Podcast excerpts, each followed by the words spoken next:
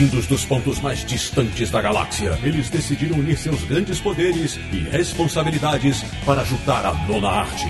Sempre para o alto e avante, desvendam os mistérios escondidos além dos balões e recordatórios. Ortutatis, você queria um podcast sobre quadrinhos? Achou! Bem-vindo ao Confins do Universo.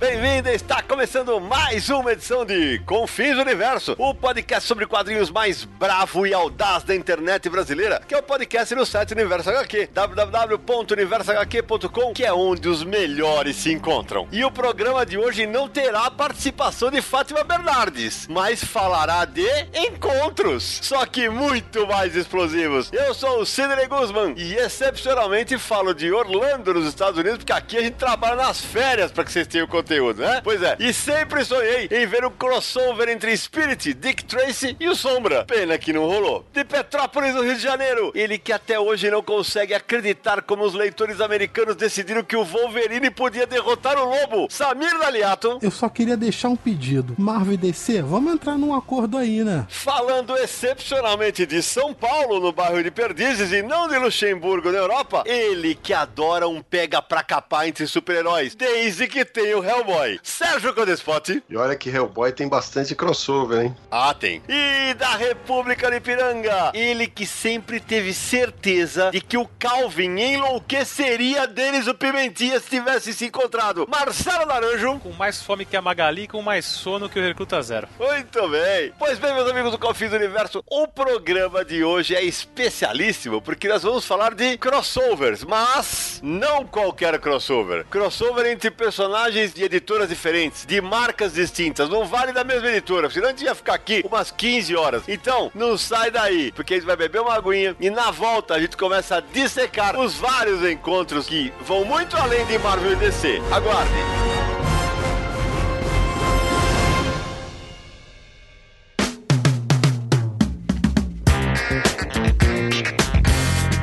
Samir Naliato, antes de mergulhar de vez o assunto crossovers, tem um recadinho pra galera que ouve o Confis Universo e que lê o Universo HQ sobre a nossa campanha no Catarse Assinaturas que vai muito bem, obrigado, não é isso? É isso mesmo, a gente não pode deixar de agradecer aqui a todo mundo que ou apoiou ou compartilhou a campanha, porque estamos com um desempenho acima do que a gente esperava, o que nos deixa muito felizes, porque a gente vê o quanto o pessoal gosta do que a gente faz no podcast, no site, e só dá ânimo pra continuar o trabalho, né, Sidão? Exatamente, porque eu também quero demais agradecer a todo mundo, cara, porque tem gente que fala, pô, Sidão, eu tô sem grana, esperar a virada do ano pra poder apoiar vocês e, e acabou entrando só na virada do ano e não em dezembro. Tá sendo espetacular a participação da galera e a gente pede que se você ouve o Confins do Universo e quer que a gente continue com esse trabalho e quem sabe até mudando a periodicidade, mas isso é um papo pra outra hora, é uma nova meta que a gente vai ter que conversar mais, porque se a gente virar semanal, claro, duplica o nosso gasto, né? E aí não adianta nada a campanha se a gente não conseguir cumprir os gastos, né? Mas de qualquer maneira, quem quiser apoiar, Samir, como é que faz? Basta acessar catarse.me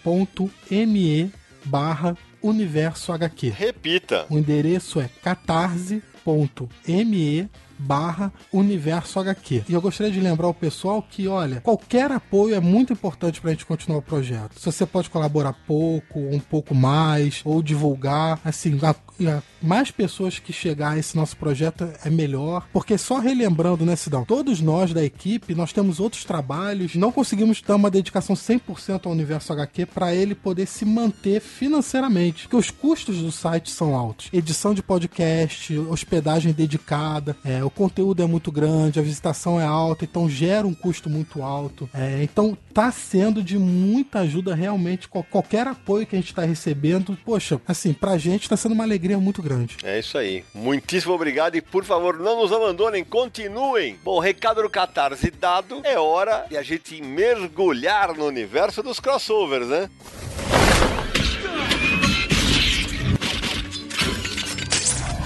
De volta com o Confis Universo, vamos mergulhar no mundo dos crossovers. Mas se você acha que os grandes encontros começaram com Marvel e DC, tá levemente enganado. Sérgio Codespot, conta essa história pra nós. Pois é, na verdade, um dos primeiros crossovers que a gente tem registro é um crossover entre o Menino Amarelo, que é um personagem do Richard Otko, e o Buster Brown, que era outro personagem do mesmo autor, que era o Chiquinho em português. Isso aconteceu em 1907 e não foi um encontro único. Ele apareceu, se não me engano, duas vezes em 1907. As, as tiras se encontram, né? O personagem o Chiquinho participa de uma aventura no Menino Amarelo e isso também aconteceu depois em 1910, uma outra repetição. E não foi o único personagem, né? Existem alguns registros de outros personagens do mesmo jornal fazendo uma ponta nessas tiras. Então, você vê que por volta de 1910 você já tinha a ideia do crossover em jornais, mas você já tinha essa ideia da franquia. Eram personagens da mesma franquia ou desenhados pelo mesmo autor, do mesmo sindicato, mas não eram personagens é, de autores diferentes participando da tira, né? No sentido, não era uma tira competidora. Então, todas essas aparições ou eram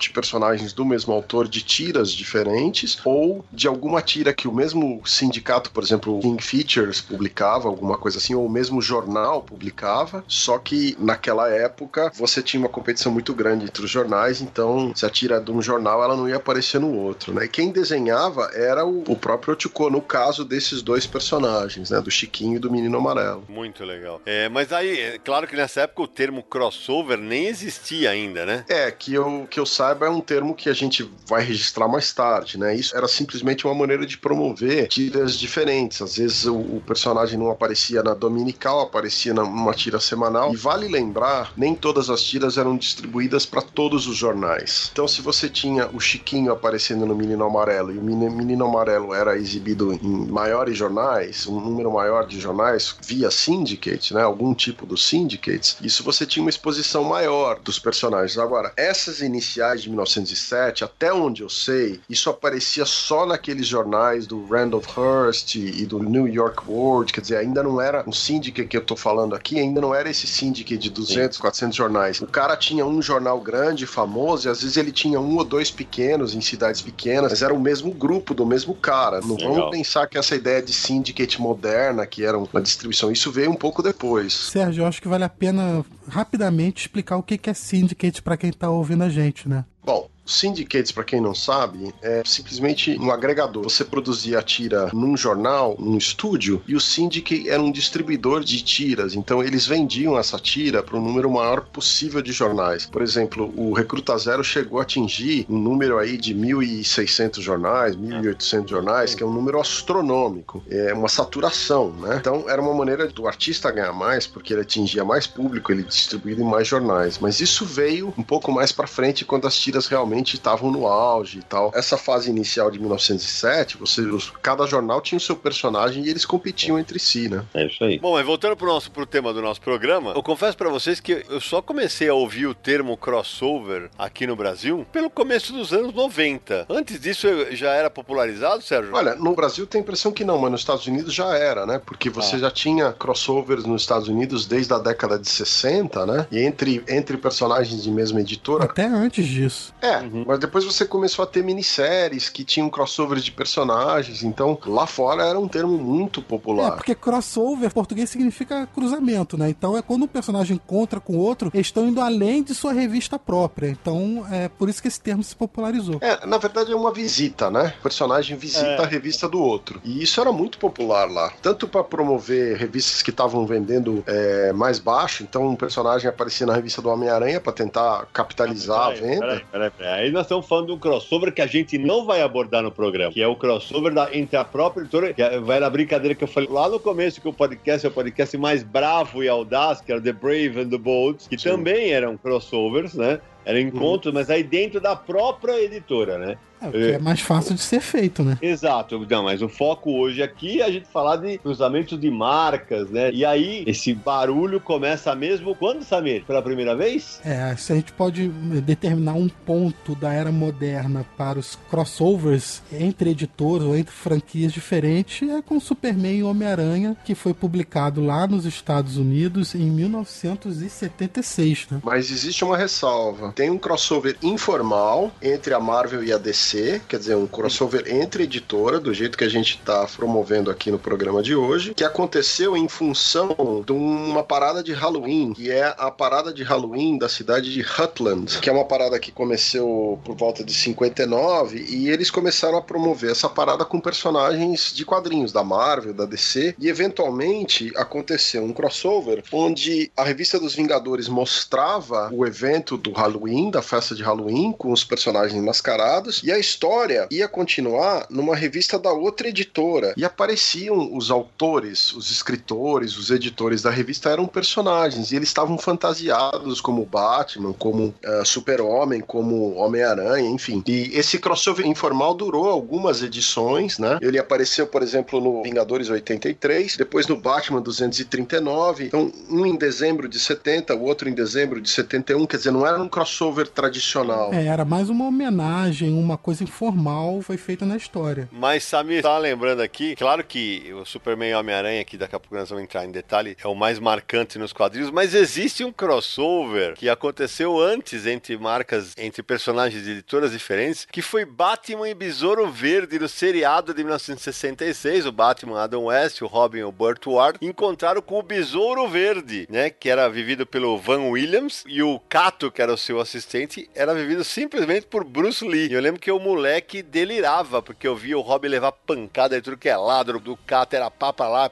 e pôr pra lá e soque pra aqui. E era uma festa. E foi um crossover televisivo, né? E décadas depois, esse crossover também ganhou uma série em quadrinhos, recentemente pela DC. Verdade. Mas antes da gente falar de Superman e Homem-Aranha, que foi publicado em 76, um ano antes, em 75, a Marvel e a DC já tinham unido forças para publicar uma adaptação em quadrinhos do Mágico de Oz. Bem lembrado. Foi o primeiro trabalho conjunto entre as duas editoras. E aí, um ano depois, eles juntaram personagens próprios numa única história. E se eu contar para vocês? Lá vem. Antes de tudo isso que vocês estão falando, já teve um encontro de super-heróis norte-americanos feito exclusivamente no Brasil. Não, porque aqui a gente tá sempre à frente do tempo, né? Opa, então, Andrei, rufem os tambores no Almanac do Globo Juvenil do ano de 1964. Bom, só para contextualizar. Antes disso, as aventuras originais do Capitão Marvel, o Shazam, o personagem perdeu um processo para DC Comics, sendo considerado um plágio do Superman, né? Pararam com as aventuras dele lá. Mas tinha demanda para esse personagem do Brasil. É, entre muitas republicações, ele continua sendo produzido por desenhistas nacionais, sem crédito. Simplesmente uma dessas histórias do Almanac do Globo Juvenil de 1964, o nosso querido Capitão Marvel, ele enfrenta um vilão chamado Cobra e o que ele encontra no calabouço do esconderijo do Cobra, aprisionado, amordaçado, tocha humano original. Mentira.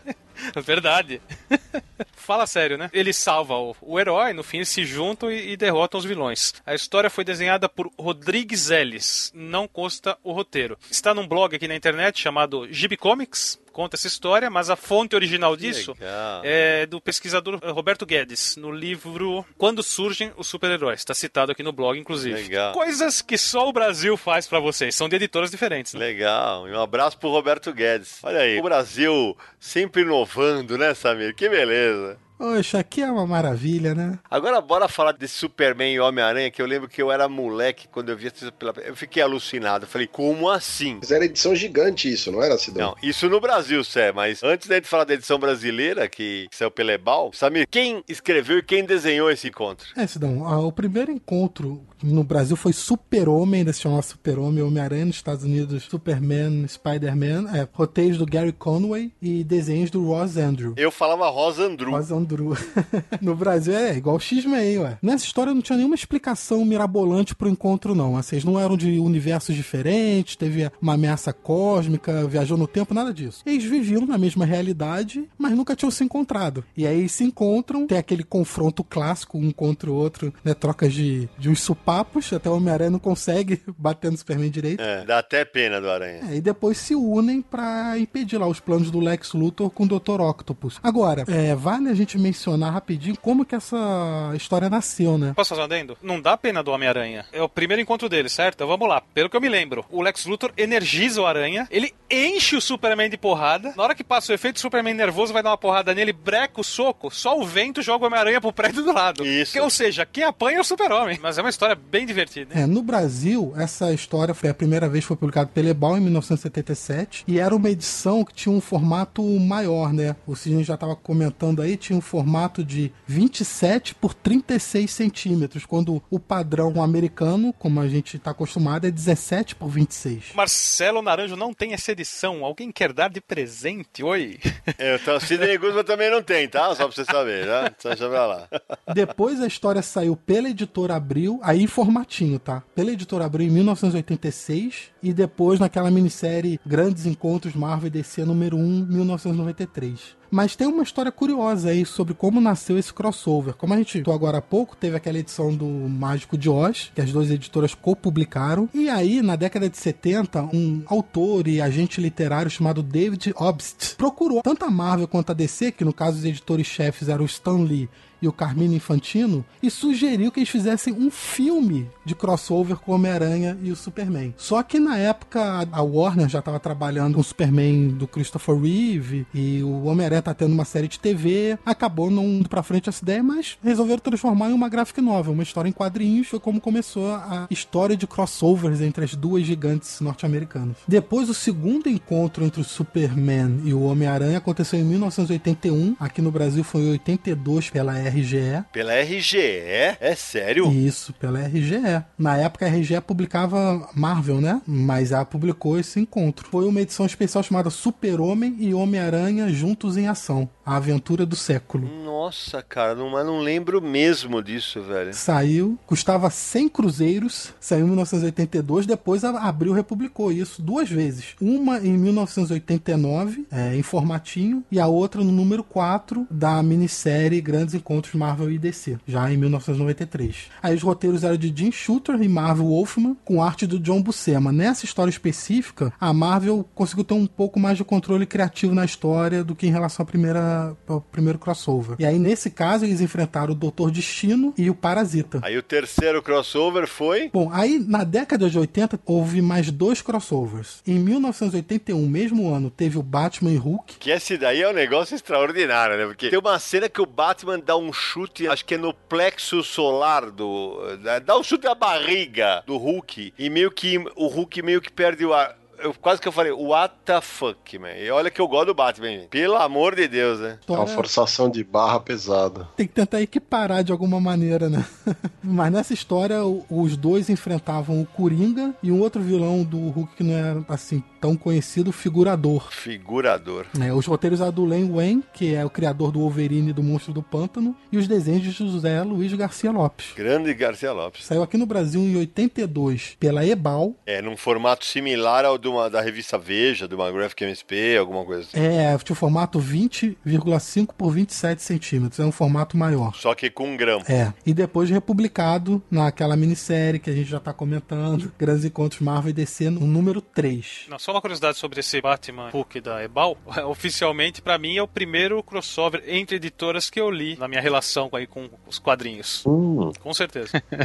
Você só leu do Super-Homem e o Homem-Aranha depois? Só depois. Eu acho que no primeiro encontro do Super-Homem com o Homem-Aranha, tem um momento que o, Hulk vai dar um soco no Super-Homem e o Super-Homem fica paradinho, não tem? Não, Sidão, isso foi no segundo encontro entre Superman e Homem-Aranha. E o Hulk e Superman ainda se encontrar várias vezes no futuro, né? DC versus Marvel, depois tem um especial só dos dois, enfim. Verdade. E aí, só pra complementar a informação pro nosso ouvinte, aquela história que eu falei que o, do Batman, que ele vai no plexo solar, ele joga um gás, dá um chute na- no plexo solar do Hulk e o Hulk é obrigado a respirar o gás. Esse é o Batman, vou te contar. Mas depois, qual foi o próximo encontro de Marvel e DC, menino Samina Aliato? No ano seguinte, 1982, foi a vez dos X-Men Novos Titãs se encontrarem. Naquela época eram duas revistas mensais muito lidas, muito famosas. É, os Novos Titãs eram o equivalente dos X-Men para DC, né, naquela época. Quem escreveu foi o Chris Claremont dos X-Men e quem desenhou foi o Walt Simonson. Numa aventura no alto padrão de qualidade das duas revistas na época, inclusive. Porque eu, eu gosto muito dessa edição também. Aliás, é o meu crossover favorito de todos. Classicão, né? É isso mesmo. O crossover que eu mais gosto é esse. É, na história tem o Darkseid, que aí tenta recriar a Fênix Negra para tentar acessar a fonte né, da DC. A fonte é o lugar onde seria a origem de todos, a- de toda a vida da DC. E... E mais uma vez, né, Samir, tem o lance de, de que eles estão todos mais ou menos no mesmo universo, não tem nada de universo separado, se eu não me engano, né? Acho que é no primeiro crossover do Super-Homem com o Homem-Aranha, eles trocam de jornais o Clark Kent e o Peter Parker.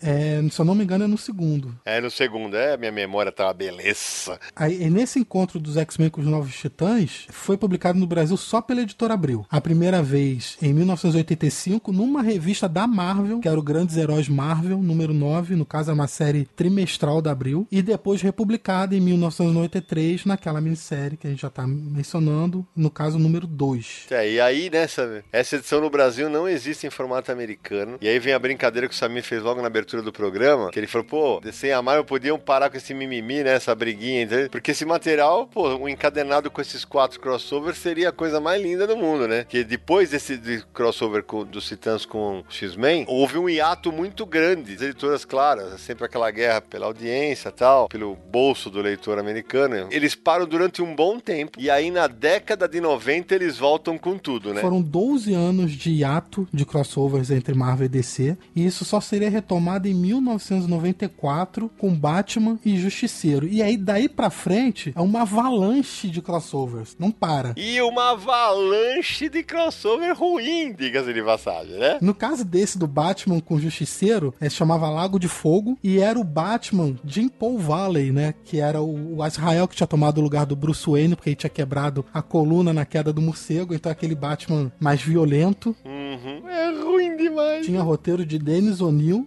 e arte de Barry Kitson e foi publicado pela Abril já em formato americano em 1995. E aí depois começa, né, Samir? Aí depois foi a vez de Justiceiro e Batman. O primeiro saiu pela DC e agora sairia pela Marvel, mesmo ano, 1994. Roteiro de Chuck Dixon e arte de John Romita Jr. No Brasil saiu pela editora Abril em 1996, também em formato americano. E aí já era o Batman o Bruce Wayne, já tinha assumido o capuz novamente. Não, e a DC consegue fazer uma cagada gigante, né? Na edição dela, ela consegue fazer o crossover com o Jean Paul Valley. E na edição da Marvel, ela dá o Bruce Wayne. Parabéns aos envolvidos, né? Fala sério. É editor bom, viu, Silão? Não mas é o que eu vou fazer. Eu acho que já fez o bastante. A observação que eu queria fazer é o seguinte: a gente tá falando dos crossovers Marvel e DC, mas nessa década de 80, quando rolaram esses crossovers, fizeram várias apariçõezinhas. A gente não dá pra gente chamar de grandes crossovers nem nada, mas quem aparecia em revista dos outros eram as tartarugas ninja. Então tem as tartarugas ninjas aparecendo nas histórias dos cérebros, tem as tartarugas aparecendo nos Yojimbo, tem, se não me engano, uma história daquele personagem que não é conhecido no Brasil, que é o Flaming Carrot, é uma cenoura com a cabeça Sim. em chamas. Também aparece a tartaruga. Então, as outras editoras, as independentes também tentavam fazer é, essa brincadeira, elas né? começam a se espertar, é verdade. É, na década de 90 até tem uma edição especial que é o encontro do pessoal do arte com as tartarugas, né? É. Mas aí já é o começo da década de 90. E depois os próprios personagens da DC, que o Samir tá mencionando, eles começaram a encontrar Judge Dredd, Predador, e aí Sim, todo mas... mundo encontra todo mundo, né? Isso vem um pouco depois dessa leva de crossover de Marvel e DC. É, é... Batman Judge Dredd é 91. Olha aí, é verdade, bem lembrado. Batman Predador é... também, 91. Nesse momento a gente tá se concentrando em Marvel e DC, mas a gente vai citar ainda vários crossovers, tanto personagens da Marvel e da DC com outros heróis, ou de, só entre outros editores. Aí tem Juiz Dredd, Tartarugas Ninja, tem um monte de coisa. Exterminador do Futuro. Nessa década de 90 continua assim. Então, em 95 foram três crossovers, Darkseid versus Galactus pelo John Byrne, Homem-Aranha e Batman e Lanterna Verde e Surfista Prateado. Tudo isso no mesmo ano. Cara, te confesso que eu acho que não li Darkseid Galactus, sabia disso? Capaz de não ter esse material, mas todos saíram no Brasil pela Abril. Todos saíram pela Abril, formato americano também. Até que, em 1996, chegou o DC versus Marvel. A grande saga de encontros, né? A grande saga do marketing. Essa saga chegou no Brasil um ano depois, em 97, pela Abril, uma minissérie em quatro partes. Roteiro de Ron Mars e desenhos de Dan Jurgens e Claudio Castellini. Claudio Castellini, quadrinista italiano, que era da Sérgio Bonelli Editor e fazia o Nathan Never e foi pro mercado americano nessa época. Pois é, e tem uma curiosidade essa saga, porque, bom, além de pela primeira vez é, reunir vários heróis de uma vez só, né? A história é basicamente é que duas entidades, uma representando a Marvel e outra a DC, decidem fazer uma disputa entre seus campeões. Então aí coloca um herói contra o outro. E aí tem os. Um argumento de merda. Isso é ruim no nível. Se eu for comparar com o cinema, eu comparei com aquele filme Street Fighter, adaptação de videogame. Vocês são muito chatos, eu acho divertido pra caramba. Você tá de brincadeira, velho. Mas é ruim isso daí num nível. Tem algumas curiosidades dessa minissérie. A primeira é que os leitores podiam votar em quem venceriam as lutas. Já mostra que leitor não tem que participar, tem que ler. Boa, Naranja. Ué, os leitores votaram na morte do Robin também. Exatamente. É,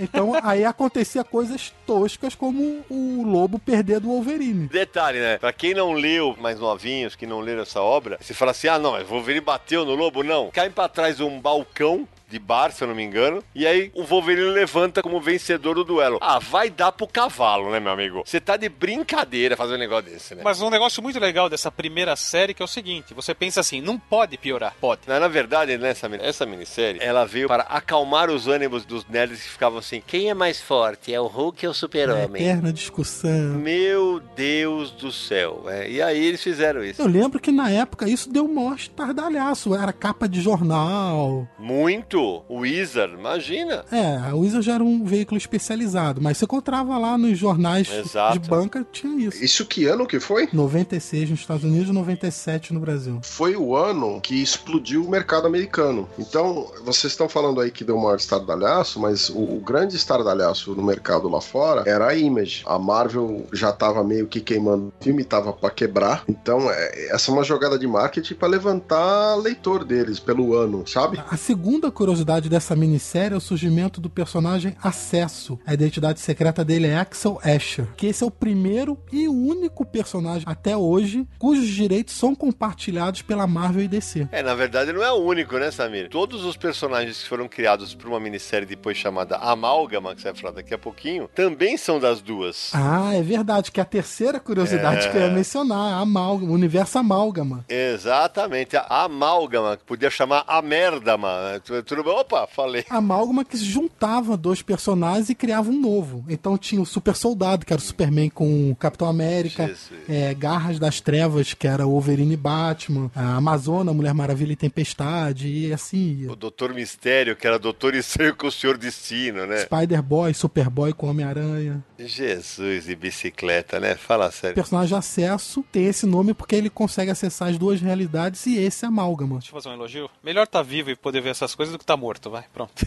Verdade. E aí o que rola é que assim, esse material, hoje esses personagens estão num limbo, né? Total, né? Esse material sai em formatinho pela Abril, né? Se eu não me engano. O amálgama, sim, foi em formatinho. A minissérie é, E- DC vs Marvel foi em formato americano. E nunca mais saiu nada. O Amálgama foi republicado no Brasil. né? o Amálgama chegou a aparecer nas continuações. Então, DC vs Marvel parte 2 tinha. Isso que eu ia falar, se você acha que DC vs Marvel parte 1 foi o suficiente, não. Porque aí veio DC vs Marvel parte 2, que é de 96, com o Ron Mars escrevendo e o Jackson Guys desenhando. E aí, né, Samir? Vai. É, nos Estados Unidos não se chamava DC vs Marvel, né? Era All Access, que era o nome dessa minissérie. Isso. E a história começou a girar em torno desse personagem acesso. Tinha uma crise que ele tinha que resolver. Que juntava as duas realidades e tinha que dar um jeito pra salvar o mundo, enfim. E teve, chegou a ter uma terceira minissérie também, mas essa DC vs Marvel parte 2 foi mesmo ano, 1996. A terceira, que se chamava Unlimited Access, aí foi só no ano seguinte, 97. Entre a parte 2 e 3, teve outros crossovers entre heróis das duas editoras. Ô Samir, antes de falar dos outros crossovers, vai lembrar que essa parte 3 foi com o roteiro do Cal Kessel e desenho do Pat Olive, né? E de novo o acesso que eu não faço a menor ideia, eu não lembro mais dele, apaguei da minha memória, minha memória tá seletiva, né? É, ele descobre que ele podia não apenas viajar entre os dois universos, mas também, claro, viajar pelo tempo em cada uma delas, né? E aí quem se une? Magneto e Darkseid. E o acesso vai ter que fazer um novo amálgama das duas realidades. E agora tem uma, uma curiosidade que é Marvel e uma, uma editora que não era DC, mas era uma outra editora que teve um crossover muito grande no ano de 96. Marvel comprou a Malibu e começou a fazer os, os crossovers no mesmo ano que essas coisas da DC saíram. A Marvel fez um monte de crossover com os personagens da Malibu. Então você tinha é, Conan fazendo crossover com Rooney, você tinha Fênix e X-Men fazendo crossover, você tinha os Exilados com Infinity, Ultra Force com personagens da Marvel. Quer dizer, a Marvel tava apostando todas as cartas aí pra fazer esse tipo de crossover e vender o máximo possível com a DC, com outras editoras. Mas a Marvel literalmente comprou essa Malibu pra tirar ela do mercado, né? Porque acabou.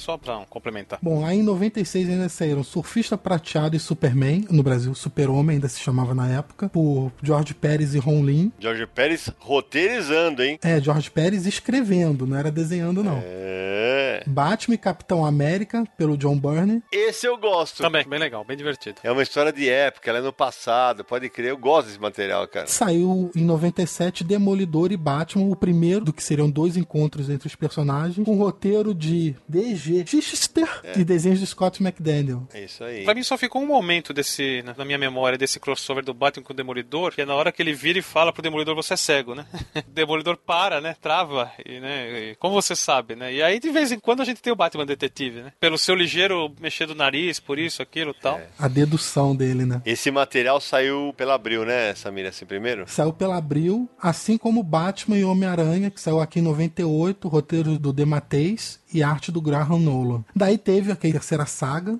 que a gente já mencionou. E aí, dois anos depois, em 99, aqui no Brasil, já anos 2000, veio Super-Homem e Quarteto Fantástico, por Dan Jurgens, que foi o mesmo responsável pela equipe que fez A Morte e o Retorno do Superman. Capa é do Alex Ross, né? É isso. O melhor é o plot dessa edição, né? Galactus seria o responsável pela destruição de Krypton. Que beleza, né? Tá. É uma história que é separada desses crossovers Marvel e DC, porque é uma realidade própria, não é um encontro interdimensional nem nada disso. Vou confessar pra vocês que eu não sou um grande fã de toda essa leva de crossovers que vocês estão mencionando. Acho que nenhum de nós. Depois daquele encontro, assim, os clássicos, assim, do Homem-Aranha com o Superman e tal, eu sempre achei todos esses outros crossovers bem mais fracos, assim. Eu até tenho poucas memórias, poucas lembranças desses crossovers. Eu me lembro do Amálgama e tal, mas muitos dessas histórias que vocês estão mencionando eu esqueci, cara, porque eu realmente não... Esse encontro do Demolidor com o Batman e tal, não, não me marcou. É porque, na verdade, são bem descartáveis, né? Como virou uma produção de massa de crossovers, né? É isso aí. Não eram encontros que tinham algum significado, um projeto mais pensado e tal. É aí. Ainda teria o Hulk com o Superman, que tinha o roteiro de Roger Stern e arte de Steve Root, também é a mesma coisa. Até gosto desse aí, acho bonito, porque são as versões mais clássicas e tal. Eu até gosto. Exatamente. E aí veio o segundo encontro entre Batman e Demolidor, chamado O Rei de Nova York, com roteiro de Alan Grant e arte do Eduardo Barreto, que tem um caso curioso no Brasil, porque foi o primeiro crossover que não saiu pela Abril. Esse saiu pela AIC Editores. Aí o nosso leitor e o nosso ouvinte pergunta: AIC Editores? What the fuck AIC Editores? Quem é essa editora, né? Pois bem, né? Na época o Universo HQ foi atrás dessa informação, né? E checamos que a AIC Editores era uma marca fantasia da Mitos. Isso, essa edição foi publicada no Brasil em 2003. E por que, que acabou saindo pela AIC Editores, mas a responsável era a Mitos? Porque nessa época foi quando a Panini entrou no mercado aqui no Brasil. E a Abril perdeu os direitos da Marvel. Então, nesse momento de transição que Pouco depois também a Abril perderia a DC Comics pra Panini, ficou esse vácuo e a Mitos aproveitou e pegou o crossover e publicou. Bom, e aí depois desse aí veio, pra mim, o crossover que vale, que saiu em 2003 nos Estados Unidos, que é Liga da Justiça e Vingadores, né, Samir? Isso saiu aqui no Brasil em 2004 como uma minissérie em quatro partes e depois republicado em 2006 com encadernado em capa dura e capa cartonada. Era roteiro do Kurt Busiek e arte do George Pérez. E a curiosidade desse crossover é que ele quase saiu na década de 80, quando a gente tá falando daqueles clássicos X-Men Novos Titãs, Homem-Aranha e Superman e tal. Naquela época seria a história do Gary Conway e Roy Thomas, com desenhos do próprio Pérez, mas houve desentendimento de bastidores e o projeto foi engavetado. É, Esse crossover foi anunciado em 83 e eles fizeram acho que 21 páginas que chegaram a ser publicadas. Isso, tinha página pronta já, mas o projeto. Essas páginas, inclusive, são republicadas na edição encadernada da minissérie. E, ok, não é espetacular o roteiro, do- mas o Kurt Busiek foi o cara certo, porque o cara conhece demais as cronologias, tanto de Vingadores quanto de Liga da Justiça e das duas editoras, né? E aí fez um. Pô, ele fez um negócio, ele consegue passar pela história praticamente de, de todas as versões das equipes, cara. É um negócio realmente bacana de ler. Eu tenho um carinho especial por essa edição, até por- pela nerdice de ver as duas maiores equipes da DC e Marvel reunidas. O Jorge Pérez mitou na arte, pelo amor de Deus. Muito bom. Pode crer. Pérez é Maravilhoso. Foda pra caramba, né? Vamos falar sério. Mas esse crossover também teria a participação do Marco Wade no roteiro. Ele chegou a desenvolver nos estágios iniciais com o Busiek, só que na hora em que realmente deram o sinal verde, o, o Wade tinha assinado um contrato de exclusividade com a CrossGen Comics, que nem existe mais. E aí ele não pôde participar. Pra onde é que foi aquele bicho nojento? Bom, agora que a gente já falou dos crossovers Marvel e DC, é legal te dizer o seguinte, né? Que a estratégia de crossover, de juntar franquias, evidentemente atrai leitores de várias editoras, né? E aí a ideia é sempre juntar os públicos leitores de duas franquias poderosas, ou nem sempre super poderosas, né? E criar aventuras em conjunto. Muitos outros crossovers, personagens de outras editoras, saíram no Brasil, né, Samir? Saíram uma infinidade de crossovers, né? Não só Marvel e DC, mas DC Image, Dark Horse, DC. Uhum. Enfim, são tantos que é até difícil de lembrar tudo de uma vez só. Fica realmente difícil de lembrar tudo, mas eu, vou- eu vou fazer uma pergunta rapidinho, invertendo a ordem do programa. De todos esses crossovers que nós vamos citar agora, a nota de 0 a 5 é, na média, vai. Eu Sérgio, daria dois, três no máximo. vai. Samir. Eu, olha só, eu entendo que a qualidade não é supra-sumo. Ih, já enrolou. Não, mas, cara, crossover é uma coisa muito divertida. Então eu dou 3, 3,5. Nossa. Naranjo. Três. Um e meio, dois. Pronto. Só pra já deixar o pé na jaca. Peraí, para tudo e vou me retificar. Tem razão. Tô pensando bem aqui no que saiu e três baixa pra dois. Aê, naranja. Eu parei pra raciocinar. É pouca coisa que realmente é digna de lembrança, infelizmente. Vale como o Samir falou, puta, que legal ver os personagens, pô, mas a gente queria ver, acho que histórias mais poderosas. Mas vamos falar de algumas delas, vai, Samir? É sempre bom que a história seja o melhor possível, né? Claro. Mas esse tipo de produção é feita assim, meio na correria mesmo. Então... Meio nas coxas, assim. É, nas coxas. Então vamos falar de alguns deles, vai, Samir, cita alguns aí. Ah, já teve o crossover do Superman com o Savage Dragon, por exemplo. Verdade. Eu vou lembrar aqui, seguindo a pauta que o menino Samir montou, tem Spawn e Batman, né? Houve dois crossovers e, se eu não me engano, me corrijam vocês, mas tem uma curiosidade, né? Contra com o Batman, acontece um negócio que segue na cronologia do Spawn, que é a hora que o Batman joga um batarangue no rosto do Spawn e rasga o rosto dele. E isso aí ele aparece nas outras histórias com o rosto costurado. Exatamente. Falando nisso, vale lembrar da fase do Warren Ellis na Wildstorm. Tem aquele crossover do Wildcats com Aliens. E as consequências disso continuam em Stormwatch. E isso que depois vai desembocar em Authority. Aquele especial com Aliens tem uma importância cronológica grande. Uhum, é isso aí. E foram dois crossovers do Batman com o Spawn, né? Isso, exatamente. Um deles, o primeiro, teve desenho do Todd McFarlane e roteiros do Frank Miller. Que é nesse que tem a batarangue no rosto do Spawn. Isso, e o segundo encontro, aí já tem roteiro do Alan Grant, Doug Moenck e Chuck Dixon, e arte do Klaus Johnson. E se eu não me engano, de novo foi assim. Esse segundo saiu pela DC, o primeiro pela Image. Quem saiu melhor? A Image, né?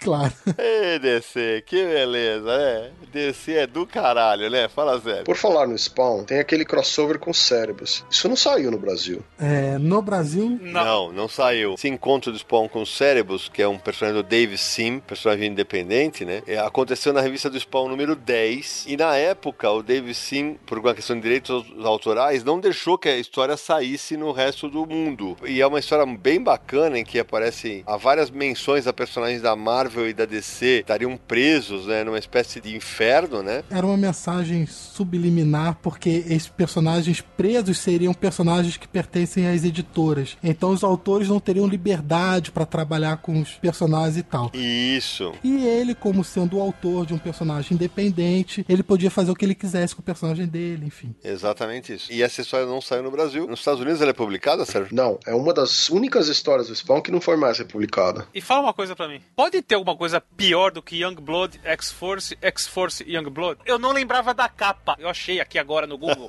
Graças a Deus eu não lembrava mais disso. Olha só. Eu fiquei feliz de não lembrar disso. E fiquei triste porque relembrei.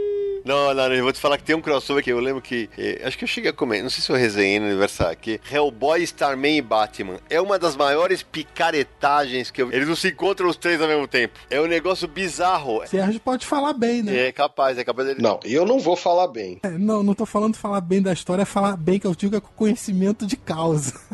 É, eu sou fã do Minhola, aprecio a arte do cara, mas a, a história é uma porcaria, aquela porcaria que todo mundo sabe. É uma coisa que o Sidney comentou. Os personagens estão todos lá, mas todos isolados. É, essa história, quem quiser pode comprar atualmente, publicado pela Mitos, naquela coleção Hellboy Edição Histórica, volume 5. E vamos, Samir, vamos falar de outros crossovers que saíram no Brasil? Só o Superman encontrou com o Exterminador do Futuro, que saiu pela Abril, com o Predador e com Aliens. O crossover do Superman com o Predador é um crossover bom. Com desenhos do Alex Maliv, eu também gosto dessa história. Superman vs Predador e versus Aliens saiu por qual editora aqui no Brasil? Foram dois encontros do Superman com aliens. O primeiro ainda se chamava Super-Homem, saiu pela editora Abril em 97. E o segundo já era Superman, saiu em 2004 pela Mitos. E o Superman Predador também saiu pela Abril em 2001, mas já como Superman. É, tem vários encontros dessas franquias Predador, Aliens, Exterminador do Futuro. Tem um Exterminador do Futuro com o Robocop, por exemplo. Tem Predador com Liga da Justiça. Aliens com Batman. Cara, acho que Predador e Liga da Justiça acho que eu não li. Sobre o que você mencionou do encontro do Robocop com o Exterminador do Futuro, é, vale lembrar que o Frank Miller escrevendo e o Walter Simonson desenhando, né? Que escreveu até filme do Robocop já, né? E, e sem falar um crossover clássico que era nos quadrinhos, a Dark Horse começou a publicar Aliens e Predador e depois foi parar no cinema até. Verdade, o, o, o material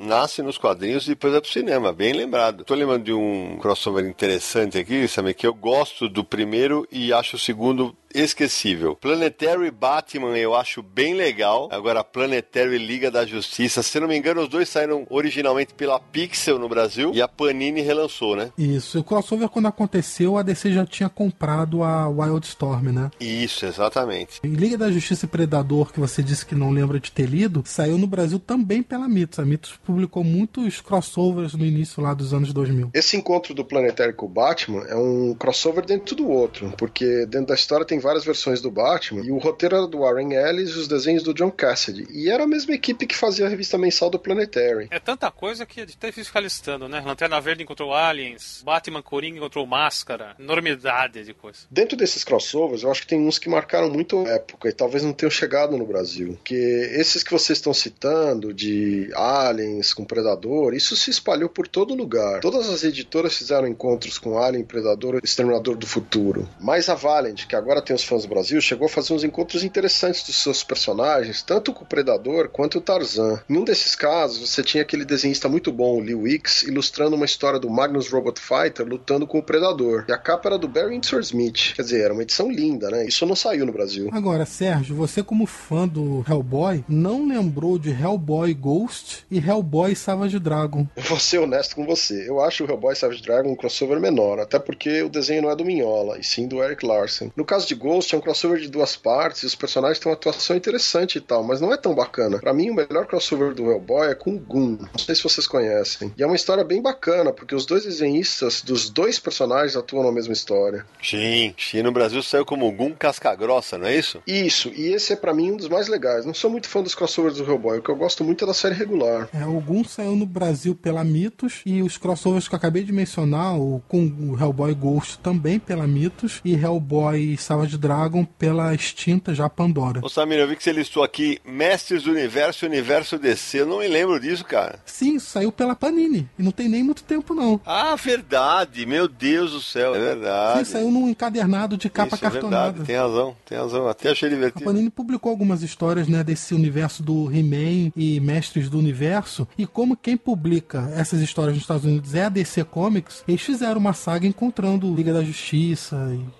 tudo isso. Outros encontros também foram do Batman com o Juiz Dredd, né? A gente também tem o Juiz Dredd com o Lobo. Uhum. Alguns com Batman, tudo publicado pela editora Abril. Verdade. Agora, Samir, He-Man e Superman. Pois é, Cid, esse material não chegou a sair no Brasil, mas saiu nos Estados Unidos, publicado pela DC Comics. Tinha o roteiro de Paul Cooperberg e o desenhista clássico do Superman, Kurt Swan.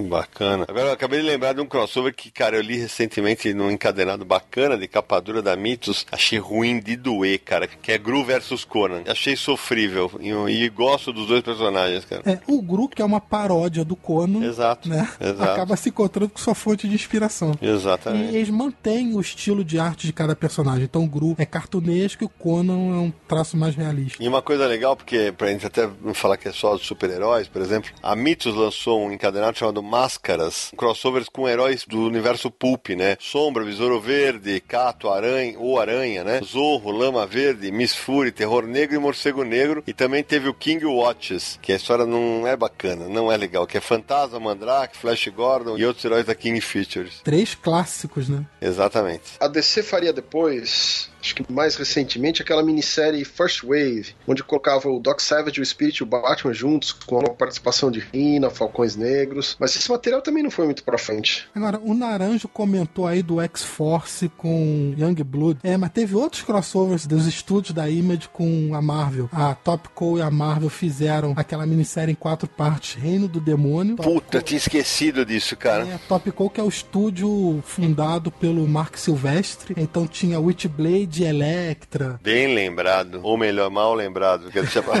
Também tem o encontro dos X-Men com Wildcats, com o Jim Lee e o Travis Sherrist. Sim. Eu não li esse material há muito tempo, mas na época eu não achei ruim, não. Ô, galera, e também teve. O Homem-Aranha teve encontros com o Jane 13, ou Jan 13, né? E, e até com o Badrock, né? Que era aquele meio pedregoso, né? Isso, que era outro personagem do universo do Rob Liefeld. Isso, exatamente. Outra que juntou duas anti-heroínas, eu diria assim, Mulher Gato e Vampirella. Saiu aqui pela. Editora Abril. Em 1997 era um crossover entre a DC Comics e a Harris Comics, que era quem publicava a Vampirella. Pode crer. A Vampirella também tem uma série de crossover com outros personagens de vários universos, mas nenhum deles é memorável. É, é verdade, bem lembrado. É, no caso, essa história foi até escrita e desenhada pela equipe que cuidava da Mulher Gato. Tinha o Chuck Dixon, que trabalhou muitos anos no universo do Batman, e a arte do Jim Ballant. É isso aí. Ô Samir, Death Blow e Batman também não saiu pela AIC, que nós já mencionamos aqui no programa? Sim, saiu pela AIC Editores e depois foi publicado pela Panini. Olha aí. E, e já que a gente tá falando do Death Blow, teve uma- um encontro dele também com o Wolverine. Saiu pela Abril em 98. Caramba, é muito crossover, né, Naranjo? É muito, é muito. É, teve um até que não saiu completo aqui. Se foi duas ou três edições, sei que faltou a última. Era uma minissérie em três partes e saíram só duas. Tá Exatamente, falando. Madman e Superman. Puta, pode crer, velho. Que saiu pela tudo em quadrinhos. Era na época lá da Tudo em Quadrinhos, Atitude, aquela coisa. Quem comprou dançou, porque não saiu o final. É, essa ficou incompleta, né? E é o material do Michael Red, não é? É isso aí. Personagem criado por Pô, ele. ó, fica uma dica boa pra Panini aí, hein, Panini? Acho que vale. Então, também tem dois crossovers interessantes com o Tarzan, um com o Batman e outro com o Superman. Se não me engano, em 99 e 2001. Bem lembrado. Aqui saiu com o Super-Homem e Tarzan, Filhos da Selva. Saiu em setembro de 2002 pela Pandora Books. Uma edição de 72 páginas e tal. E com arte do Humberto Ramos, né?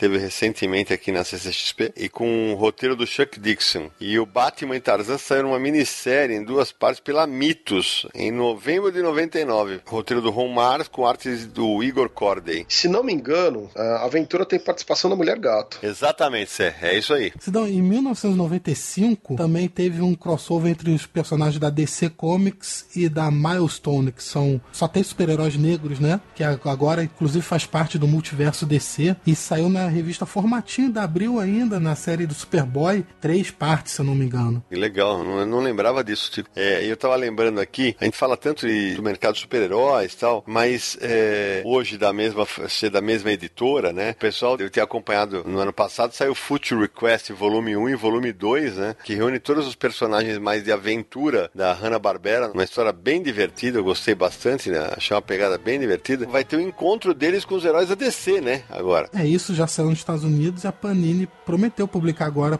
em 2018 numa edição única. Aliás, lá fora também saiu o encontro dos personagens da DC com os Looney Tunes. É, isso já saiu mais de uma vez, né? De vez em quando a Warner faz uma dessa. Exato, e a gente tá falando de crossovers mais ligados a super-heróis, mas vou citar dois crossovers lá do bairro do Limoeiro. O primeiro foi, que já aconteceu mais de uma vez, na verdade, foi o encontro dos personagens do Maurício com os do Tezuka, do Osamu Tezuka, né? Que saiu em Turma da Mônica Jovem. Os dois primeiros encontros, que reúne a Turma da Mônica Jovem, aparece a Princesa Safiri, Kimba, o Leão Branco, uh, o Astro Boy. Os dois primeiros encontros saíram em Turma da Mônica Jovem 43 e 44, na primeira série, como a gente chama, porque ah, quando chegou no 100, ze- a Panini zerou a numeração, né? E Sidão, e teve também a edição 42 e meio, né, que foi tipo uma prévia dessa história, e na capa tinha até o Maurício e o Tezuka juntos. Muito bem lembrado, Samir. É, essa primeira série da Turma da Mônica Jovem, vale lembrar, está sendo encadernada pela Panini em vários volumes. Então, vai em determinado momento, vai chegar essa história novamente. E um segundo encontro aconteceu na edição número 4 da segunda série Turma da Mônica Jovem. Falando aí de mangá, eu e o Samir estamos lembrando antes da gente começar a gravação que o Ataque dos Titãs, que saiu lá fora como Attack of the Titans, tem um crossover com os Vingadores. Nossa, é verdade, cara. Isso saiu no Japão, não foi nem nos Estados Unidos. Como o nosso ouvinte já deve ter percebido, a imensa maioria desses crossovers, tirando Turma da Mônica e o de mangá que a gente acabou de citar, é quase tudo super-herói. No mercado europeu, isso não é tão comum, mas eu lembro de um bem específico que é mais um- uma pegada homenagem, né? É no álbum Valentina no Metrô. A Valentina, personagem absolutamente sexy do Guido Crepax, ela encontra com o Mandrake, com o Fantasma, com o Diabolique, com o Little Nemo e especialmente com o Corto Maltese do Hugo Pratt. Inclusive, se você der busca, depois a gente pode colocar nos links do Universo HQ, a capa dessa edição italiana traz o Corto e a Valentina juntos, no traço do Crepax. Na Europa, é mais comum ter a homenagem. Ou um em outro quadro tem uma inserção onde o personagem aparece de relance, o Asterix, ou o autor da história, ou um personagem menor que o leitor vai reconhecer dentro da história. Vira muito mais um easter egg, né, Cé, do que propriamente um crossover. Isso, exatamente. É, os dois irmãos detetives do Tintim, eles aparecem numa história do Asterix como romanos. Muito bom. Um outro exemplo europeu, que é mais na linha do easter egg e da homenagem, mas que vale demais a pena, eu resenhei esse material no Universo HQ, saiu em Ken Parker número 15, da Tapejara, história do Giancarlo Berardi e arte do Ivo Milazzo. A história chama-se Homens, Animais e Herói. É uma história incrível em que o Ken Parker chega num salão e ele quer reunir vaqueiro para ajudá-lo a conduzir um rebanho até South Dakota. Só que aí, quando ele chega nesse salão, tá cheio de caras bastante conhecidas ali. Cara, tá ali o Tex, o Kit Carson, que é o ajudante dele, o Jack Tigre, eh, o Kit Wheeler, que é o filho do Tex. Tá ali o Lucky Lucky, o Capitão Mickey, que é um personagem do Bonelli, o Tenente Blueberry do Moebius. Deixa eu ver quem mais. Tem o Cisco Kid, tem o Pancho, tem o Pecos Bill, Sargento Kirk, uma pancada de personagens ligados a Faroeste. O Milazzo e o Berardi colocaram numa história que é realmente impagável. Se você um dia tiver um sebo e der a sorte de encontrar, porque esse material tinha tiragem muito pequena, compre sem pestanejar. E já que a gente falou é, agora há pouco de Asterix, em São Jorge do Danilo Beruti, tem um momento em que ele passa por dois caras com uma aparência bastante conhecida. Ele passa pelo Asterix e pelo Obelix, que a Legião dos Romanos cruza com eles. Então, pessoal, a gente tava falando aí da questão da qualidade desses crossovers todos, né? E que a gente não se anima muito com a maioria deles. Mas existe uma razão para isso, né? Quando você coloca duas editoras ou duas franquias para dividir um espaço numa revista, existe muita interferência editorial das duas casas, né? E isso interfere muito no processo criativo, restringe muito os autores que estão trabalhando, inclusive não só na questão do que eles podem fazer, mas nos prazos. Esse material frequentemente tem que ser aprovado, redesenhado, retrabalhado, né? Também tem a questão jurídica, né? Porque às vezes por contrato um personagem tem que ter um destaque X ou certas coisas não podem acontecer, então você desenha duas, três páginas e os editoriais das duas casas envolvidas têm que avaliar o que está acontecendo e frequentemente pedir para redesenhar personagem. E é pior quando a franquia envolve a semelhança de um ator de cinema, porque às vezes tem que redesenhar o rosto dos personagens de acordo com o licenciador. Isso é muito comum e causa muito problema, muito atraso nas edições, né? Tá aí a razão da falta de qualidade às vezes.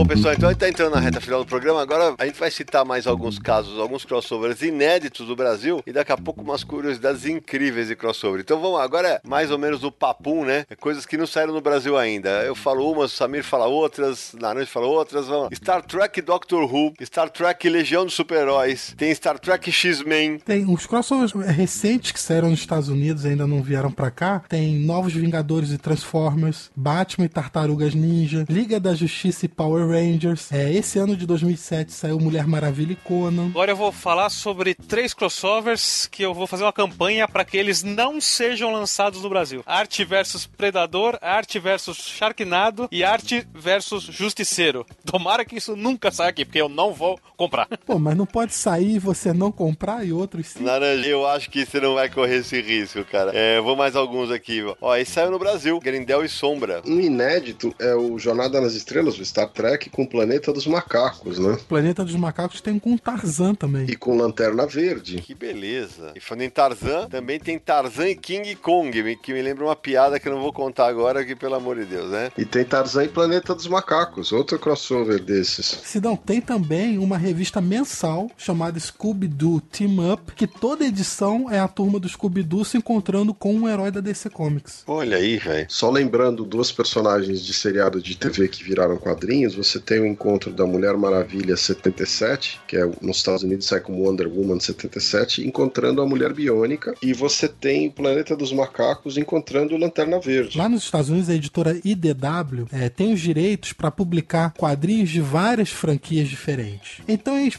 tem os direitos de Transformers, Arquivo X, Tartarugas Ninjas, Caça-Fantasmas. Então eles fizeram uma história chamada X-Files Conspiracy, que juntaram, botaram o Mulder e a Scully investigando é, lendas urbanas e aí se encontram com os Transformers, com as Tartarugas Ninjas e, e, por aí vai. Fiquei com medo de ler isso aí. E falando em inéditos, tem aquela história que a gente comentou antes da gravação, das tirinhas de quadrinhos, né? Sobre a Blonde, que teve um crossover gigantesco, não foi isso? Acho legal contar essa história. Hum... É, os personagens da King Features, né? Uhum. É, o que acontece é que a personagem Blonde, que aqui no Brasil ficou conhecida como Belinda, né? Em 2005 ela completou 75 anos. King Features Syndicate promoveu uma série de tiras onde ela e o personagem que é o marido dela, o Dagwood, se encontravam com Recruta Zero, Agar, Dick Tracy, Popeye, Fantasma, Mandrake. Isso foi assim, foram 150 personagens que participaram desse crossover de tiras. É bacana. Da lista de crossovers inéditos, tem um que mexeu com as minhas lombrigas aqui, que é Spirit Rocketeer. É inédito ainda? Ah, essa foi uma minissérie publicada pela IDW lá nos Estados Unidos, com roteiros do Mark Wade,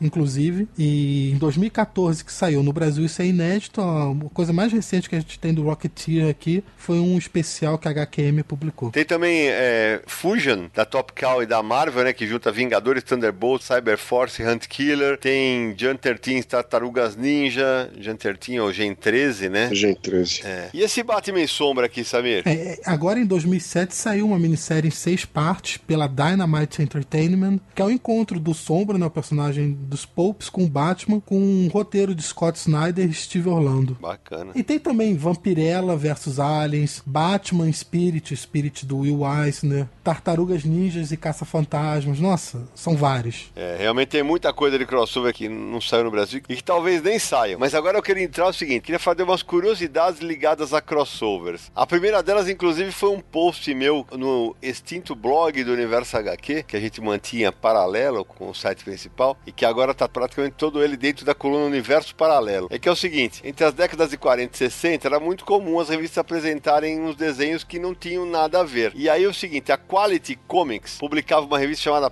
Policy Comics e que teve pelo menos quatro capas em que o Homem Borracha do Jack Cole e o Spirit do Will Eisner contracenavam. Três delas são desenhadas pelo próprio Jack Cole, então num post que a gente vai marcar aqui embaixo para vocês do Universo HQ, pra vocês verem que barato que eram as capas. Por falar em capas, e aqui eu vou precisar da ajuda de menino Marcelo Naranjo, a primeira revista que Maurício de Souza publicou chamava-se Zastras, da editora Continental, que depois viria a chamar editora Outubro. E as Zastras trazia vários autores brasileiros. E as capas mesclavam personagens do Maurício, do Gedeone e de outros autores da revista. Outra curiosidade a respeito das Astras está resgatado no livro que eu lancei em 2015 pela Panini, coleção histórica Maurício, que reúne as Astras e a Bidu, as duas primeiras revistas do Maurício, é que é o seguinte, em duas edições das Astras tem histórias em que aparecem o Bidu e o Franjinha e que não são desenhadas pelo Maurício. Elas foram desenhadas pelo Gedeone Malagola e na época, o Maurício me contou isso depois de um tempo, nem pediram autorização. Na época não se pedia. E aí quando ele viu já estava publicado e mesclou os personagens e tudo bem. Eu não tenho aqui fácil o nome das histórias. Você tem, Nara? Tenho. Tô com a edição aqui perto. Duas histórias. O Rapto de Bidu e Viagem à Lua. Tem uns casos curiosos, né, quando a gente fala de crossovers. Então, por exemplo, o Superman já se encontrou com o Hoppy, que é um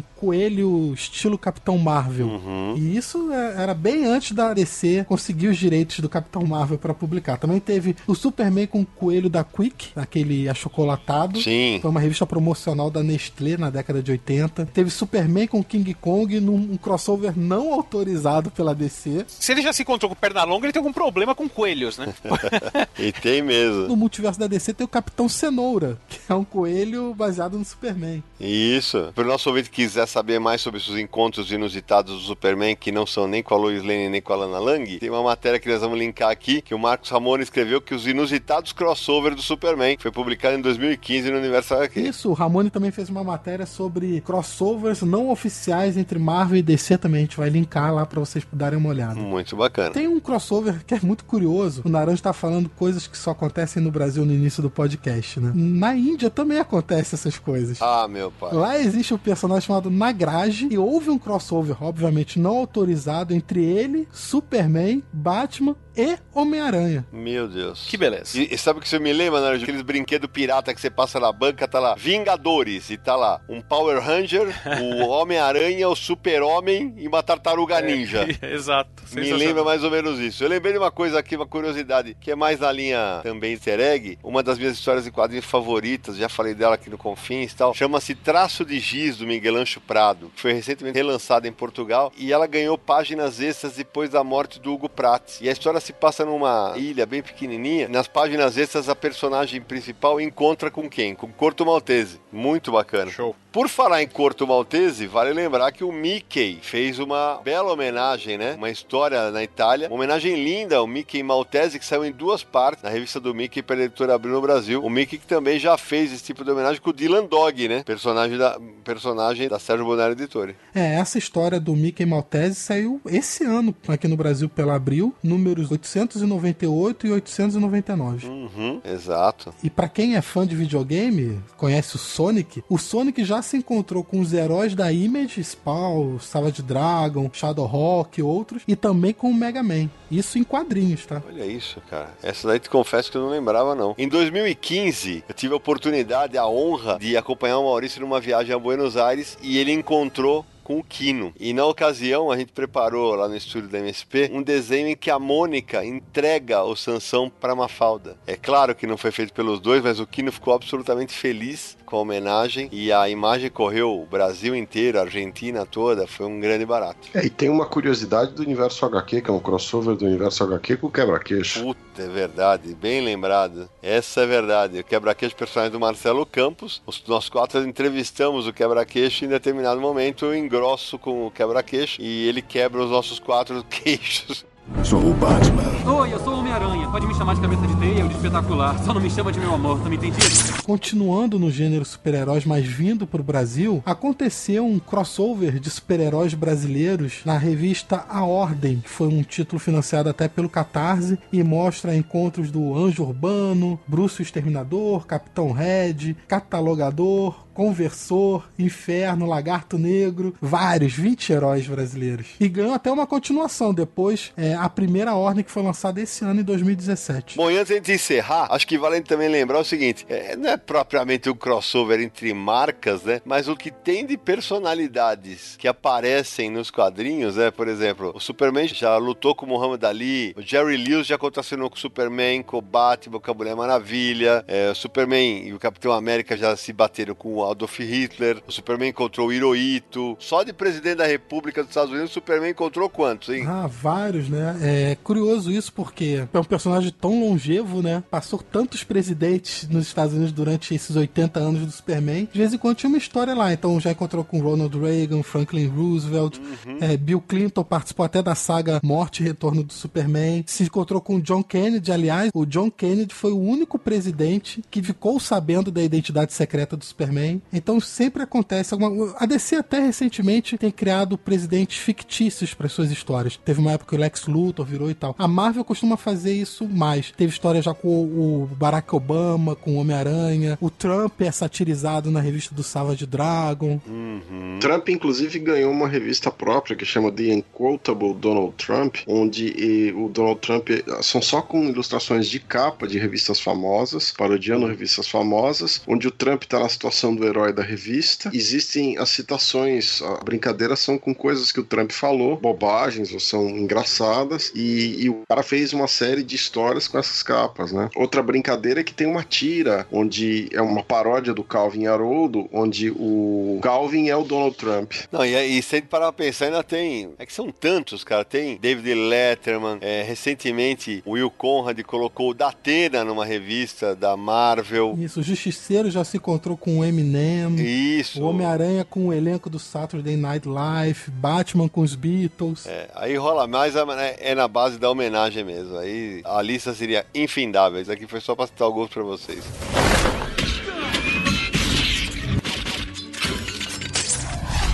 Ufa, o papo sobre crossovers rendeu aqui. Se deixasse, a gente ficava mais algumas horas. E certamente faltaram alguns crossovers que nossos ouvintes vão ajudar a gente a lembrar. Mas acho que foi bacana pra gente rememorar e indicar algumas coisas para os nossos ouvintes se caçarem em sebos, porque quase tudo disso tá esgotado, né? É, ou não procura nada em sebo, economiza dinheiro e compra coisa boa. Fica a dica também, sei lá.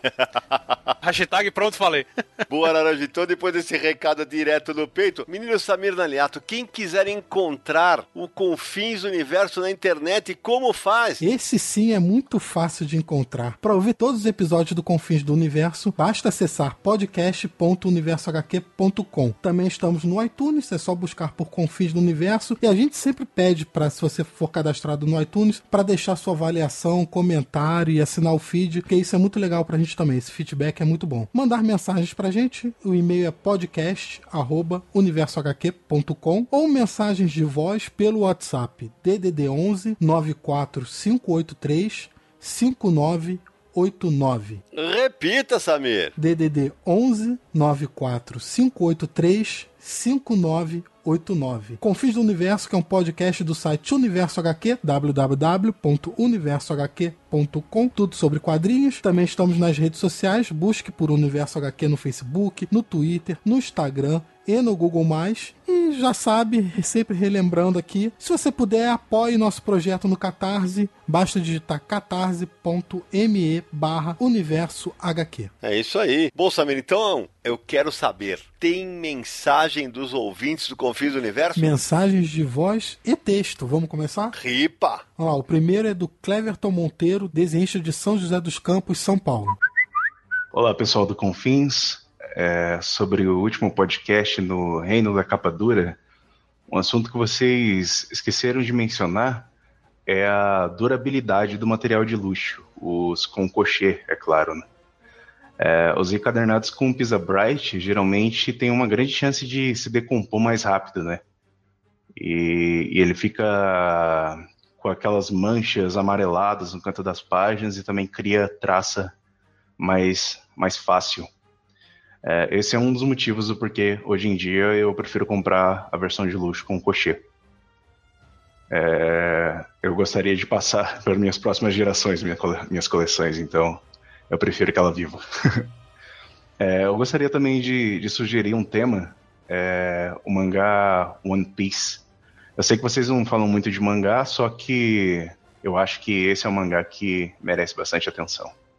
Um abraço e obrigado pelo bom trabalho e as aulas que vocês têm dado a cada podcast. Oi, Cleverton, obrigado você pelo contato, por acompanhar nosso trabalho. É, vou começar do final. One Piece é uma belíssima pauta. Eu fui editor do One Piece na Conrad, né? Quando foi lançado no Brasil a primeira vez, junto com o Cássio Medawar. E a gente não falou tanto de mangá ainda, mas relaxa, que vai ter espaço para falar de mangá. Quanto à durabilidade, o Samir falou sim da durabilidade das edições de capa dura, que é, é uma das razões para a capa dura é que elas realmente duram mais, até na volta da banca tal. Não entrou no detalhe do amarelamento das páginas tal. Ele comentou sim. Só duas observações. Uma, que o Naranja é grande fã de One Piece. E a outra sobre as páginas. É, realmente tem esse problema do amarelamento. Mas papel cochê também tem problema. Eu sofro muito com páginas colando. Já me deu altos desesperos aqui quando eu abri uma edição. Porque, como sabem, eu sou de Petrópolis, aqui é muito úmido. Minha guerra civil, assim, várias páginas coladas. Então, não importa a página, tem que ter um cuidado também, né? É verdade. Próxima mensagem, Samir.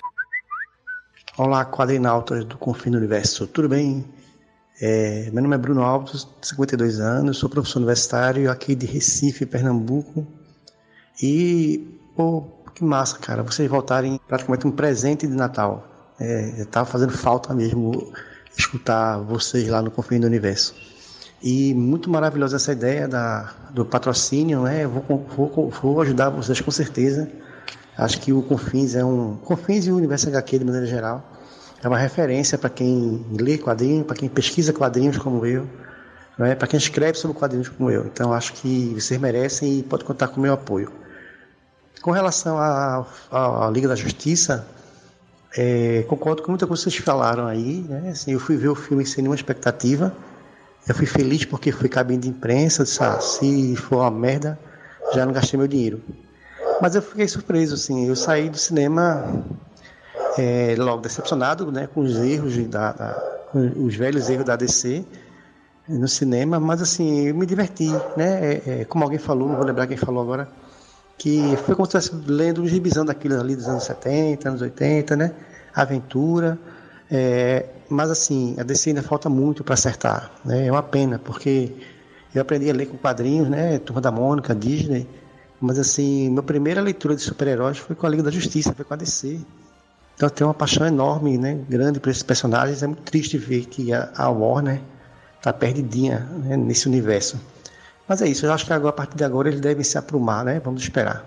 Então é isso, abraço para vocês. Bom, é, é, obrigado pelo retorno, né?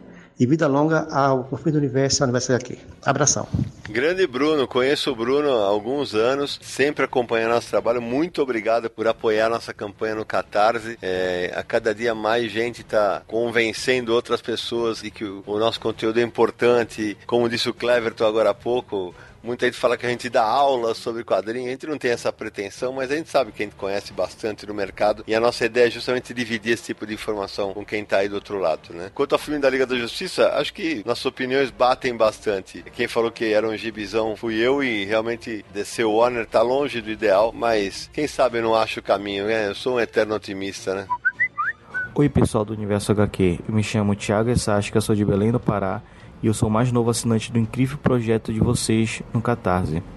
É, eu estou mandando esse áudio primeiramente para parabenizar vocês pela campanha, pela coragem de lançar uma campanha de crowdfunding. Que se depender de mim, essa, essa campanha vai ter vida eterna. É, eu queria e também eu mandei porque eu queria que vocês me explicassem sobre o fenômeno mitos. É, enquanto as outras editoras é, estão tentando e, e algumas e, e, a maioria estão conseguindo baixar o preço é, das suas capaduras é, e, estão, e, estão transformando essas capaduras em norma, a Mitos parece que vai na contramão. É, a, gran, a grande maioria dos seus lançamentos em capadura são, são, são de um preço abusivo. Na banca da minha nas bancas da minha cidade, pelo menos, chegam alguns encadenados com preço de 110, 120 reais. Eu não consigo entender isso.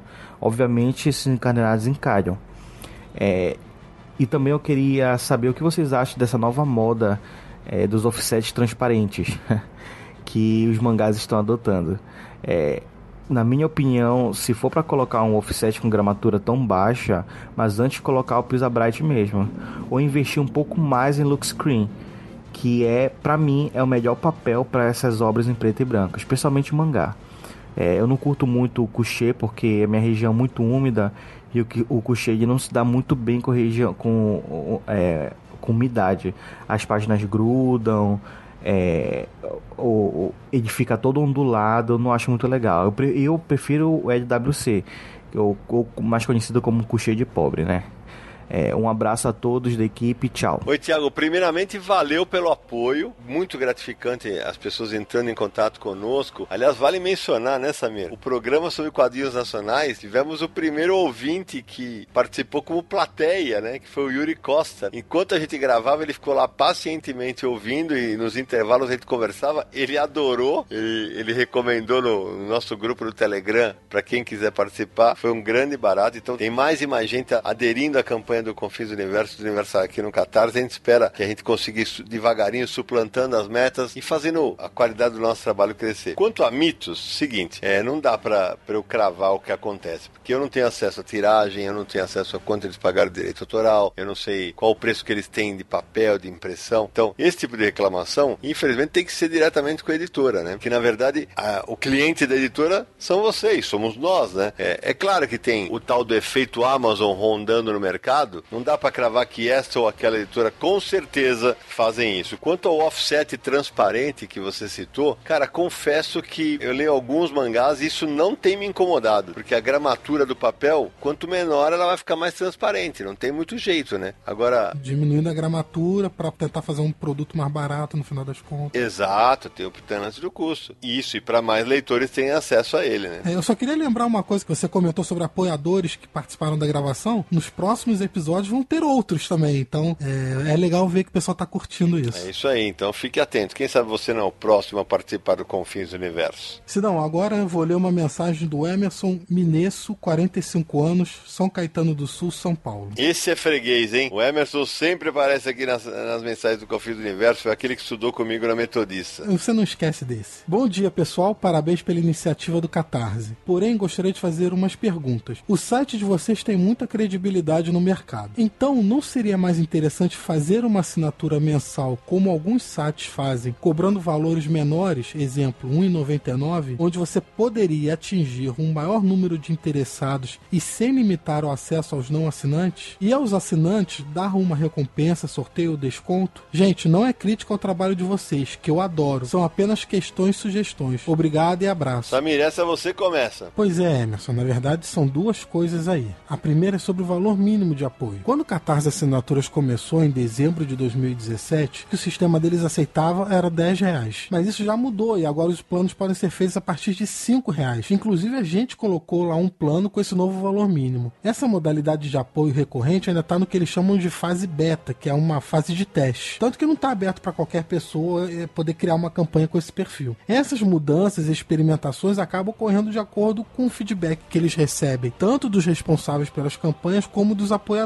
Envolve também todo um cálculo de custo, tarifa, sistema de tributação, que no Brasil não é algo simples, né? Então, no final das contas, o negócio deles também precisa ser sustentável. É, e o Catarse nos explicou, Emerson, que é o seguinte: para praticar preços mais baixos de mensalidade, eles têm dificuldades técnicas, que, por exemplo, a, a geração do boleto, uma mensalidade de R$ 1,99, não paga. O mesmo vale para a taxa do cartão de crédito. Então, essas dificuldades técnicas acabam dificultando. E como nós estamos nesse primeiro momento buscando uma parceria mesmo com ele, a gente está experimentando modelos e, felizmente, a gente está caminhando devagarinho para os nossos objetivos. Já a segunda questão que ele tocou foi sobre limitar acessos a não assinantes. Pessoal, eu quero lembrar a todos que o Universo HQ não está limitando acesso a ninguém. Tanto o site quanto o podcast continuam livres e abertos para todos os internautas, é, leitores, todos os ouvintes. O nosso objetivo aqui não é vender nada, que a gente está procurando mesmo uma parceria com vocês. Para citar um exemplo, Atualmente o UOL faz um bloqueio de acesso. Algumas páginas podem ser lidas, mas depois de uma certa quantidade eles pedem para logar para continuar acessando o conteúdo por meio de um plano de assinatura pago. Até para implementar um sistema assim, existe um custo de tecnologia, um desenvolvimento que nós não temos condições de implementar pelos motivos que todos já sabem e até por isso fizemos um catarse. Então, de novo, o conteúdo do site não está limitado, ok? Sidão, vamos ler mais alguns e-mails para a gente fechar? Vambora. O Leonardo Schiffer, de 40 anos, bairro da Saúde em São Paulo.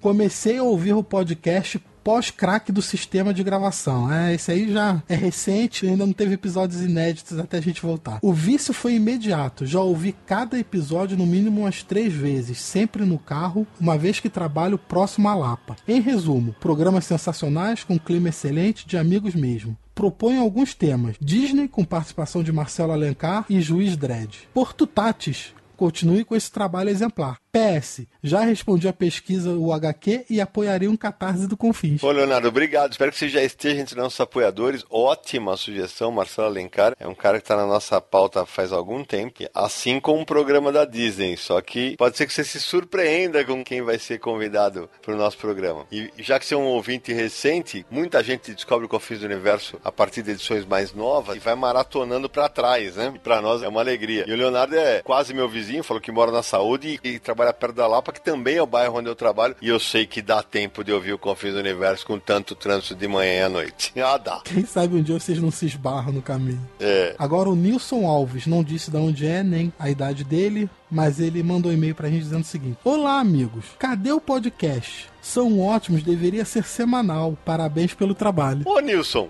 Tá aqui o podcast, o Confis Universo está de volta e você está nele. Como não? Agora nos ajude a manter o Confis Universo no ar. Vai lá, dá aquela força pra gente no Catarse Assinaturas. E obrigado por acompanhar o trabalho. Espero que esteja curtindo o retorno do Confins. É isso aí. Sidão, pra gente fechar, o e-mail do Nelson, é, que também não disse de onde é nem idade. Pessoal, não esqueça de informar isso. Acho legal, né? Pra gente conhecer também o público. Prezados, boa tarde. Escrevo com muita alegria, pois tive a felicidade de encontrar o podcast tão completo e valoroso como o de vocês. Já fiz download de vários e gostei muito dos episódios. Traduz para mim e censura. Não me importo se tenha escutado com atraso. O importante é o conteúdo de conhecimento de vocês. Por favor, não desistam desse projeto. Forte abraço. Oi, Nelson. Não, fica tranquilo que a gente não pensa em desistir tão cedo, não. Estamos aí na briga, criamos uma campanha do Catarse justamente por causa disso. Grande barato do Confis Universo, a gente tem essa preocupação, é fazer os nossos programas justamente com um conteúdo que seja perene você pode ouvir o ano passado, você pode ter ouvido no ano que vem, e o assunto vai permanecer quente. E a ideia é que seja sempre uma prestação de serviço sobre o que é o mercado de quadrinhos do Brasil. Sidão, essas foram as mensagens desse episódio. Não, mas é o que eu vou fazer. Eu acho que já fez o bastante. Depois dos e-mails e WhatsApps da galera que ouve o Confins do Universo, fazia muito tempo que a gente não conseguia reunir o quarteto original, o quarteto fantástico do Confins do Universo, num episódio. Então, as suas despedidas, Sérgio Codespot, que logo está voltando para o frio da Europa. Pois é, faz uns três ou quatro programas aí que eu tô fora de atividade, então é bom estar tá de volta e com, conversar com vocês sobre essas bobagens todas. E fica aí o um abraço pros leitores e pro pessoal que tem apoiado a gente no Catarse. Marcelo Naranjo. Em chamas. Thanks. Eu quero ver quem que é a Susan Storm, é por isso que eu me garanti primeiro. Meu Deus, eu falo, tá na hora do pau, tá na hora do pau. eu, eu sou, a gente começa a falar bobagem. Como sempre, prezado ouvinte, é uma satisfação. Muito obrigado pela audiência. Samir Daliato, meu querido. Eu só queria deixar uma pergunta no ar para a divagação dos nossos ouvintes. Olhando lá o desenho do Daniel Brandão com os quatro integrantes do podcast, eles deveriam fazer crossover com quem? Mande suas opiniões. Boa, Samir, gostei de ver. Eu queria agradecer a audiência de todo mundo que tá ouvindo o Universo, que a cada programa o nosso número de ouvintes aumenta. Queria agradecer demais ao Sérgio, ao Naranjo, ao Samir. Sempre que a gente reúne o time original é, é um barato, porque a gente demora quatro horas para gravar o programa, porque a gente fica mais de papo do que outra coisa, até checar todas as informações. E já que esse foi um programa de crossovers, de encontros, a gente se encontra no próximo episódio de Confins do Universo!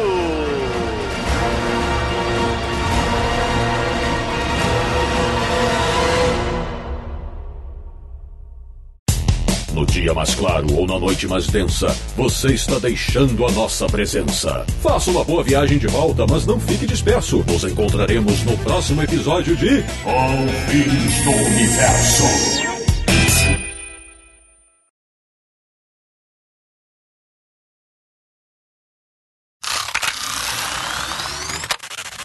Porque crossover é, significa cruzamento, né? O encontro. Sim. Então, é, quando um personagem cruza é, com outro. Com outro. Você Opa, tem... refaz essa frase aqui, esse negócio aí. É, é. Roteiro de Dennis O'Neill e arte de Barry Kitson Smith, publicado pela Abril em 95, já formato americano. Não, Barry, Barry Kitson Smith? Barry Windsor Smith. Não, não, Kitson. Então, mas, mas é Barry, então, só então Barry é Kitson. Então não é Smith. Ah, é, é, Barry Kitson. Caralho, Barry Kitson Smith acabou de é um, fazer É um né? crossover. É um não, crossover. ele fez um Sensacional! No programa de crossover, o Samir fez um crossover. Eles não tem preço isso. Ele criou um crossover. coisa melhor. Entre dois ele, artistas, ele, né? Ele antecipou os amálgamas. Foi, pro, foi pros extras.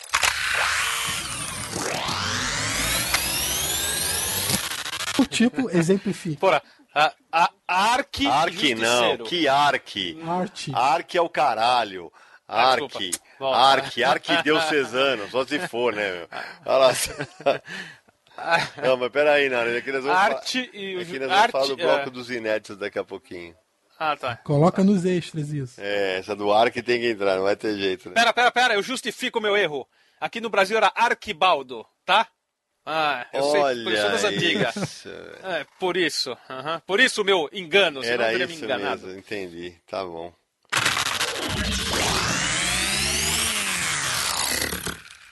Este podcast foi editado por Radiofobia, podcast e multimídia.